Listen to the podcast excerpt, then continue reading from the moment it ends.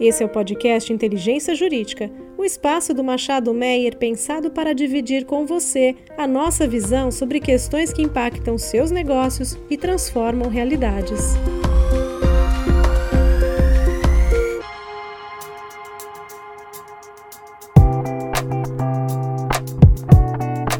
Olá a todas e a todos. Sejam muito bem-vindas e bem-vindos a esse nosso novo episódio do podcast Inteligência Jurídica da área tributária do Machado Meyer. Eu sou Daniela Zagari e tenho aqui o prazer de estar em companhia dos meus sócios Diana Piatti e André Menon para comentarmos as principais notícias, julgamentos, legislações da última quinzena. Olá, pessoal. Prazer estar aqui novamente com vocês. Olá, pessoal. Uma alegria estar aqui comentando as notícias tributárias da semana e da quinzena. Bom, começando aqui pelos julgamentos nos tribunais superiores, nós temos aqui o prosseguimento do julgamento de uma ação muito importante, embora não tenha sido finalizada ainda, que é a DIA, Ação Direta de Inconstitucionalidade 5422.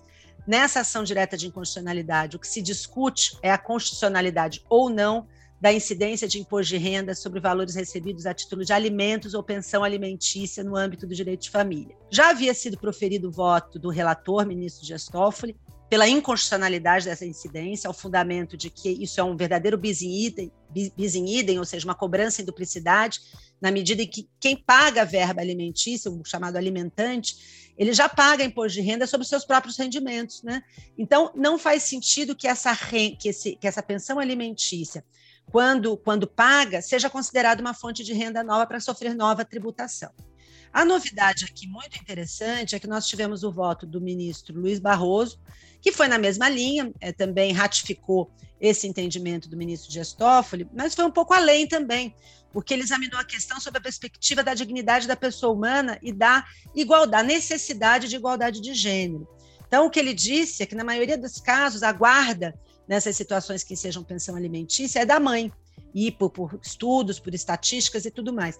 E admitir essa tributação novamente por quem está simplesmente é, recebendo uma, uma, verba, uma verba alimentar para fazer frente ao sustento da família, é uma grande violação também à necessidade da igualdade de gênero.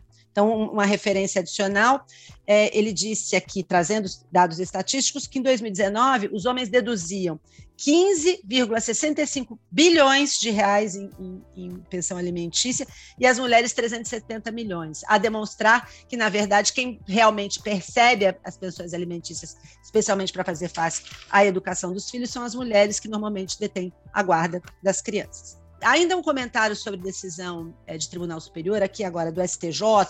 Embora o assunto não seja propriamente novo, ele tem um elemento aqui interessante.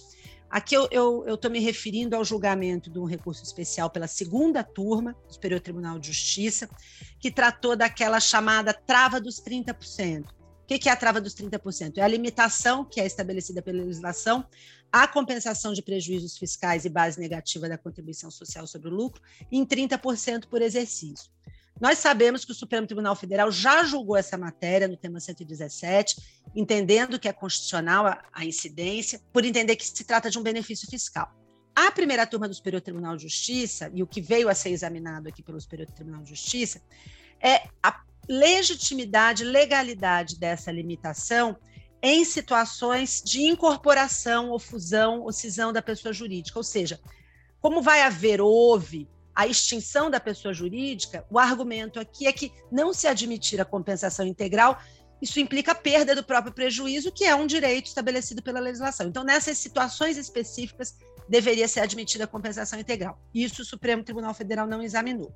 A primeira turma havia considerado legítima essa limitação, mesmo em caso de, de extinção da pessoa jurídica por incorporação, ao argumento de que não havia previsão legal e que o próprio Supremo já havia entendido que se trata de um benefício fiscal. A novidade que nós tivemos aqui da segunda turma é que o julgamento foi no mesmo sentido, contrário ao contribuinte, mas trouxe um elemento novo e talvez um elemento de atenção aqui, porque pode ser um pouco perigoso.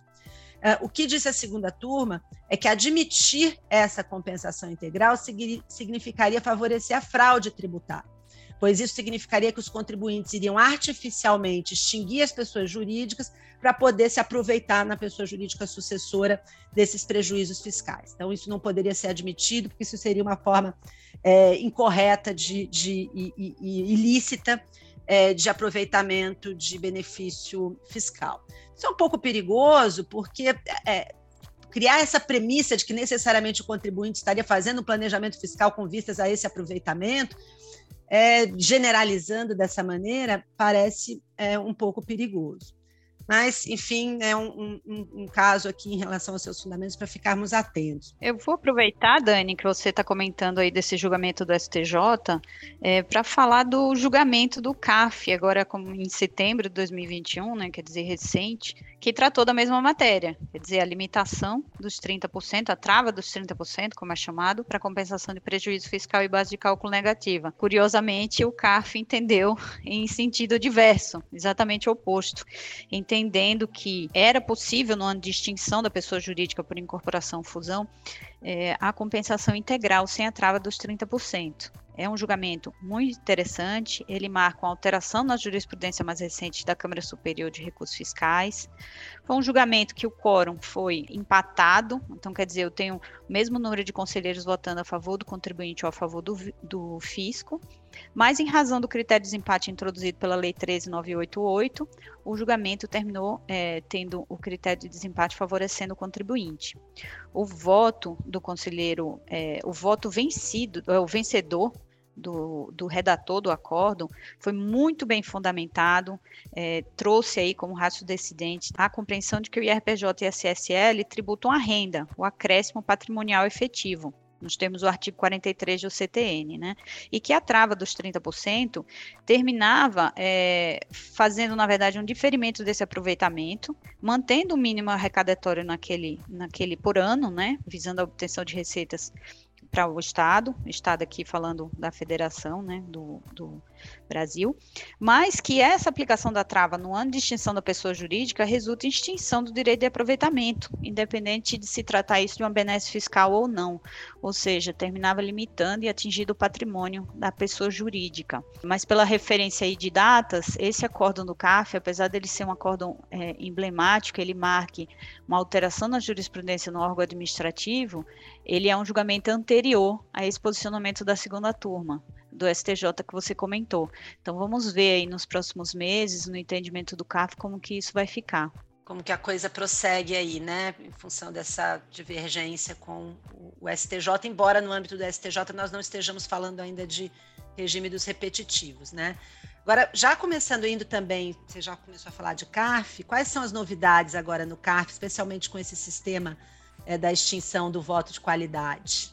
É, no CAF muita coisa mudou, né? Essa essa alteração da sistemática do o critério de desempate, e lembrando que ele é válido para as discussões de mérito, que o CAF editou uma portaria que questões processuais elas não são assim tratadas e ainda vigora o critério de desempate do, do decreto 70235, que é o voto do presidente da turma, mas terminou provocando esse novo critério da 13988 uma alteração em alguns resultados de matérias importantes no Tribunal Administrativo. Por exemplo, a gente vai lembrar da discussão de preço de transferência, qual o preço praticado, como se calcula o preço praticado no PRL, se é o valor CIF ou o valor FOB.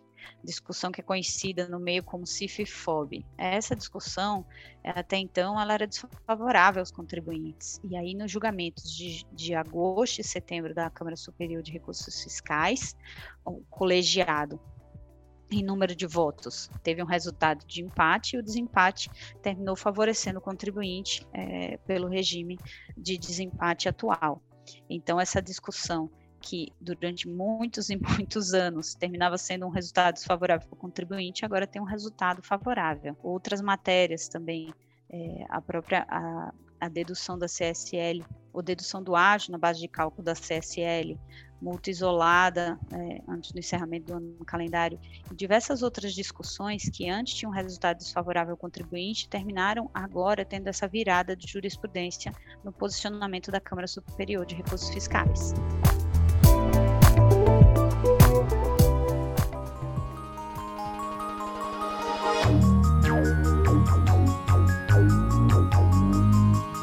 Bom, e ainda falando um pouquinho de CAF, mas falando também de legislação, a novidade é o projeto de lei 2110 2019, que fala do conceito de praça.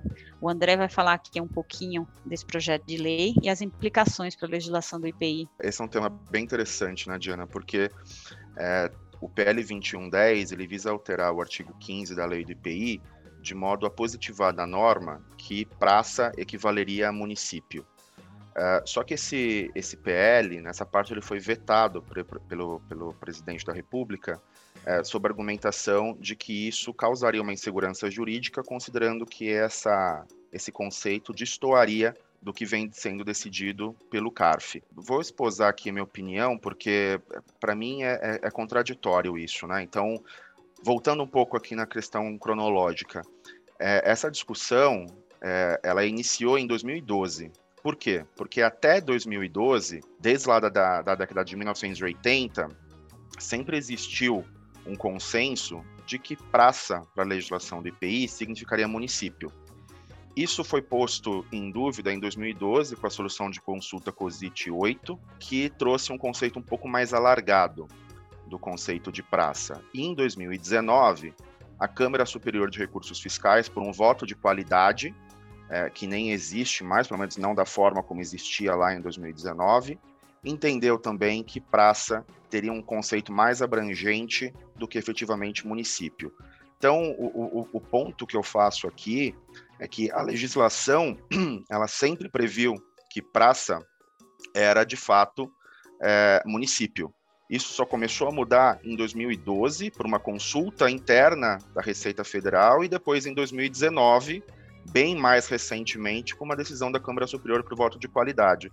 Então, me parece um pouco estranho a razão do veto sem segurança jurídica em um cenário que a própria proposta do PL é trazer a segurança jurídica, exatamente porque, a despeito de desde 1980 o conceito de praça estar atrelado a município, a Receita Federal passou a alterar esse conceito em 2012 e a Câmara Superior por um voto de qualidade em 2019. Então, é, é para mim é contraditório. Não existe uma insegurança jurídica no PL, existe uma insegurança jurídica na, no veto presidencial que derruba esse PL, olhando para uma decisão que destoa da norma é, é, desde 1980. Né? Então, é, é, é, um ponto que eu acho importante, e aqui, mais uma vez, a gente aguarda o Congresso né, que ele haja com bom senso para derrubar esse veto e daí sim trazer uma segurança jurídica para os contribuintes. O que, que, você acha disso, Diana? É, eu concordo com você, André, porque assim, até pela lógica de como se analisa a questão, né? Você dizer que um projeto de lei ele vai ser é, vetado, né? Que a, a norma jurídica ela vai ser vetada em razão de, de uma jurisprudência que ela se baseia em outro suporte normativo já é equivocado, né? E o próprio fundamento para essa referência normativa, essa introdução dessa referência normativa, é justamente trazer segurança jurídica e encerrar é, de uma vez por todas uma controvérsia entre fisco e contribuinte relacionada a essa discussão do IPI, né, que dura anos e que movimenta assim, valores relevantes. É, dos casos mais relevantes no CAF hoje são dessa discussão IPI praça, como é chamado, e lembrando também que as decisões do CAF que tratam do IPI praça, e realmente a maior parte são desfavoráveis ao contribuinte, mas é, elas têm diversos outros argumentos ali para você entender o contexto que vão muito além da simplesmente conceituação do que, que é praça. Ou seja, você trazer dentro de uma poss possível alteração normativa, uma referência de uma jurisprudência que ela é casuística, né? e que para essa específica menção que foi feita da Câmara Superior de Recursos Fiscais de 2019, ela é uma referência de um regime que sequer se aplica hoje, ou seja, essa mesma decisão talvez tivesse sido adotada hoje, o resultado seria exatamente o oposto, me parece equivocado. E a gente fica com esperança aí que o Congresso resolva a questão. É, e eu, eu ainda ia acrescentar, além de tudo isso que vocês disseram, também colocar né, esse óbice de uma jurisprudência do CARF como suficiente para esse veto também parece um contrassenso sob mais uma perspectiva. É, quem tem o controle final e definitivo sobre a legalidade e interpretação do direito é o judiciário, não é o CARF, né? E se a gente for ver no judiciário, todos os precedentes, não especificamente sobre, sobre essa questão do IPI, que ela é relativamente nova no judiciário, mas todos os precedentes sobre o conceito de praça, especialmente é, na aplicação lá da, da lei do cheque, em que esse conceito também, o termo praça é utilizado também, vão exatamente no sentido de que é município. Então, se fosse para adotar algum tipo de interpretação, a do judiciário teria que prevalecer, né? Que é aqui, que é a final a respeito desse assunto. Exato. Bem lembrado, em, em Dani. especial porque a, a, existem outras formas de se aferir o valor da operação intercompany, né? Não precisa necessariamente ser o conceito de praça. Se eu não tenho praça, eu vou para uma outra regra, que é VTM, é lucro normal. Essa interpretação é, é, é, desse, desse, desse veto, ela esvazia a aplicabilidade do VTM lucro normal porque eu sempre vou utilizar o conceito de praça nesse conceito mais alargado, né?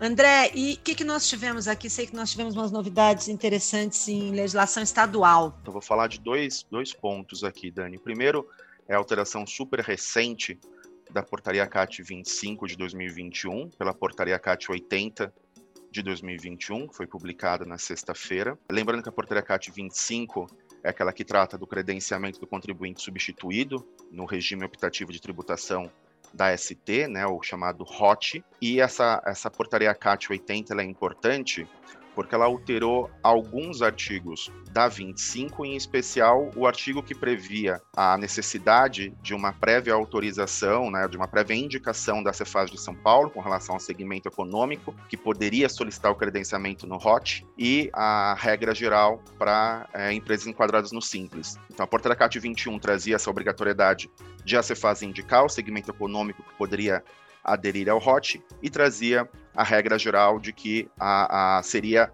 a regra da não cumulatividade né, ordinária do ICMS, é, exceção feita aos contribuintes que quisessem aderir efetivamente ao ROT. A portaria CAT 80, ela suprime essa necessidade de indicação do segmento econômico pela Cefaz. Agora, qualquer contribuinte substituído tributário que pratique operações ao varejo, seja exclusivamente, seja junto com o atacado, pode aderir ao ROT.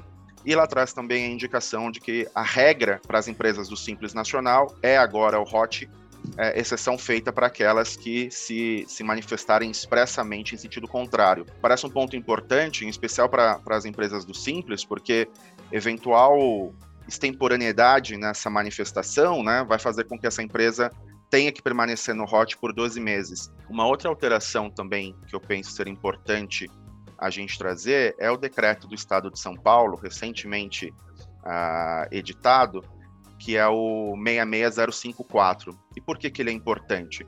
Porque ele altera algumas disposições do anexo 1 e do anexo 2 do regulamento que tratam de é, isenção e redução de base de cálculo.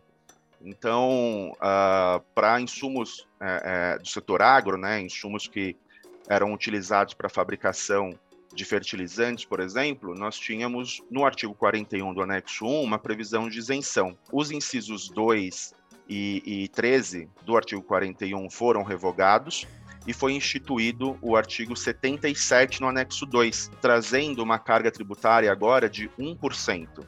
Então aqui houve uma, uma, uma majoração da carga tributária, né, o que é contrária à proposta da Cefaz, Uh, e com relação ao anexo 2, houve alteração nos artigos 9 e 10, uh, ah, mas não houve alteração de carga aqui. Né? A redação original previu uma redução uh, na legislação do Estado do, do artigo 9 de 47.2 e do artigo 10 de 23.7.8, desculpa, eh, e essas, altera essa, essas cargas foram mantidas, só que agora ele coloca eh, uma carga efetiva, então, o 77 também traz ali no parágrafo 1 a indicação de qual a carga tributária nas operações tributadas a 4, 7 ou 12%, mantendo aqui a, a mesma carga que existia antes. Só lembrando que essa disposição do artigo 9 e do artigo 10 é, ela destoa da previsão do convênio 100, que é uma discussão já desde o ano passado das empresas, porque o convênio 100 traz uma redução de base de cálculo maior, o estado de São Paulo, em razão da pandemia, veio e reduziu essa redução de base de cálculo. Agora ele alterou o normativo, mas manteve a mesma carga tributária, ou seja, uma carga tributária superior aquela prevista no convênio 100. É, me parece que é um ponto importante também a ser mencionado, porque também distou aqui da previsão né, da, do que o Estado de São Paulo tem é, é, dito é, com relação às reduções ou reestabelecimentos dos benefícios fiscais vigentes anteriormente à pandemia. Acho que esses eram os pontos que eu queria comentar aqui da legislação estadual, Dani. Obrigada, André. Acho que esses são os principais temas da quinzena. Agradecemos a audiência de todas e de todos e até a próxima. Obrigada, André. Obrigada, Diana. Obrigado, pessoal. Até a próxima. Obrigada. Até mais.